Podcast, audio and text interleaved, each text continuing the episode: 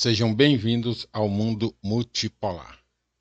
Hoje nós vamos tratar da movimentação em torno da guerra da Ucrânia, que está há pouco mais de um mês para completar um ano. E a manchete que nós queremos destacar é: Biden movimenta a indústria bélica dos Estados Unidos e endivida a Ucrânia ao estender conflito, diz especialista. Há poucas semanas de a operação militar russa na Ucrânia completar um ano, a ajuda militar do Ocidente ao regime de Vladimir Zelensky segue se multiplicando. Os Estados Unidos e a União Europeia continuam distribuindo quantias bilionárias a Kiev em sinalização de que o fim do conflito por uma solução negociada não conta com apoio ocidental. Nos últimos dias, o secretário-geral da Organização do Tratado do Atlântico Norte, OTAN, Jens Stoltenberg, tem cobrado o aumento do fornecimento de armas à Ucrânia, incluindo armamento pesado, alegando que isso levaria a um caminho de paz.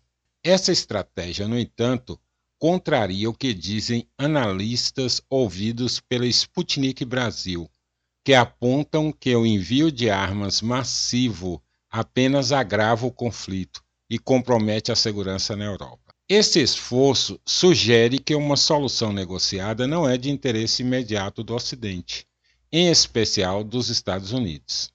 Especialistas ouvidos pela Sputnik Brasil explicam que os Estados Unidos querem a manutenção do conflito para tentar enfraquecer a Rússia e o governo do presidente Vladimir Putin. Hugo Albuquerque, editor da Autonomia Literária e diretor do Instituto Humanidade, Direitos e Democracia, destaca que os Estados Unidos não apenas anunciaram o envio de novos equipamentos à Ucrânia, como ainda previram mais investimentos na guerra e estão pressionando países europeus a fazerem o mesmo em especial em Alemanha. Aspas para o. Isso, em grande medida, movimenta a indústria bélica dos próprios Estados Unidos e torna a Ucrânia um país endividado, cuja eventual reconstrução será um ativo do capital estadunidense. Os objetivos dos Estados Unidos como nação são conflitantes, mas o que a administração Biden e os democratas têm é, na verdade, uma autorização da elite de seu país a tocar uma política que mira derrotar e aniquilar o presidente Putin, para, em um segundo momento, colocar no poder um governo dócil aos Estados Unidos. Albuquerque reforça que não há um plano claro dos Estados Unidos e destaca a crítica de analistas como Henry Kissinger, ex-secretário de Estado norte-americano. Aspas para Kissinger.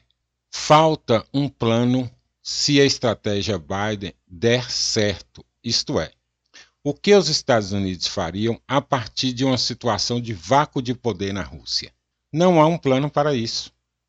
O que há é a expectativa de que isso reproduza a guerra do Afeganistão, com a União Soviética e a perestroika, e daí surge um novo Boris Yeltsin em Moscou. Fecha aspas. Para Valdir Bezerra, pesquisador do Grupo de Estudos sobre os BRICS da Universidade de São Paulo, a manutenção do conflito por meio do financiamento do Ocidente faz parte de um plano de Washington de tentar enfraquecer a Rússia internacionalmente. Aspas para Valdir Bezerra.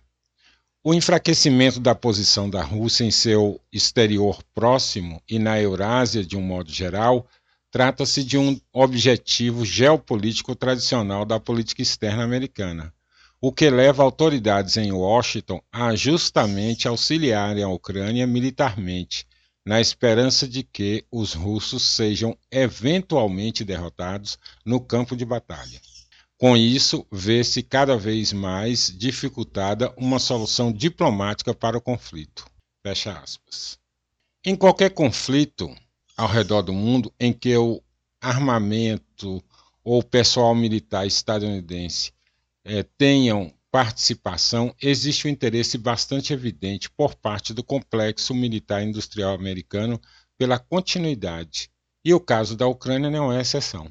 Questionados sobre eh, as chances de uma escalada nuclear do conflito em razão da provocação feita diante desse constante apoio militar, os especialistas minimizaram a possibilidade. Aspas para Bezerra. Por mais que essa assistência militar à Ucrânia tenha sido bastante reiterada ao longo dos últimos meses, não vejo exatamente uma pressão por parte dos americanos a fim de que a Rússia responda de forma nuclear. Albuquerque acredita que a Rússia terá que dar uma resposta à altura se o envio do sistema de mísseis Patriot se efetivar e algum tipo de míssil ofensivo de médio alcance for entregue a Kiev mas a Rússia não necessariamente precisaria atacar com armas nucleares. Demonização russa reforça financiamento e solução negociada segue distante. Albuquerque enxerga uma chantagem moral variada no Ocidente para justificar a expansão da OTAN e do financiamento do conflito. Abre aspas. Putin é demonizado, nunca criticado em termos reais e qualquer um que questione esse envio de armas e dinheiro é, consequentemente, caricaturizado como um apoiador desse regime ditatorial maligno.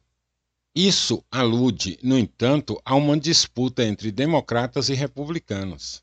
Essa é a visão democrata da coisa. Já a visão republicana passava por distender com a Rússia para cercar e abafar a China. Já os democratas preferem apenas enquadrar a China e atacar a Rússia.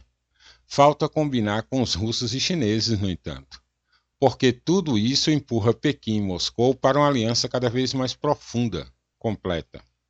Bezerra destaca ainda que as bases para uma solução política apontada pelos americanos ainda se trata de uma solução cujos termos são inaceitáveis para a Rússia. Enquanto isso, na prática, a ajuda estadunidense à Ucrânia, que hoje já ultrapassa a casa dos 100 bilhões de dólares, aproximadamente 514 bilhões de reais, e que consiste no fornecimento de armas, inteligência e treinamento de soldados, transformou o conflito em uma espécie de guerra por procuração contra a Rússia, apoiada tanto por democratas quanto por republicanos. Enquanto a retórica for de derrotar a Rússia no campo de batalha, sem um esforço coletivo por uma solução diplomática, muitos americanos continuarão pagando o preço econômico pela continuidade do conflito. No fim das contas, a solução ideal deveria partir de um processo que permita o estabelecimento de um acordo de paz, cujos termos sejam minimamente aceitáveis às partes interessadas, e não ditados unilateralmente por Washington, a fim de que, sobretudo, a vida dos civis afetados pelo conflito possa retornar à normalidade. E assim estamos no impasse nesse conflito da Ucrânia há poucas semanas de completar um ano, com o custo humano em vidas, com o custo financeiro e com os custos políticos advindos desse conflito. Abraços a todos e a todas e até o próximo programa.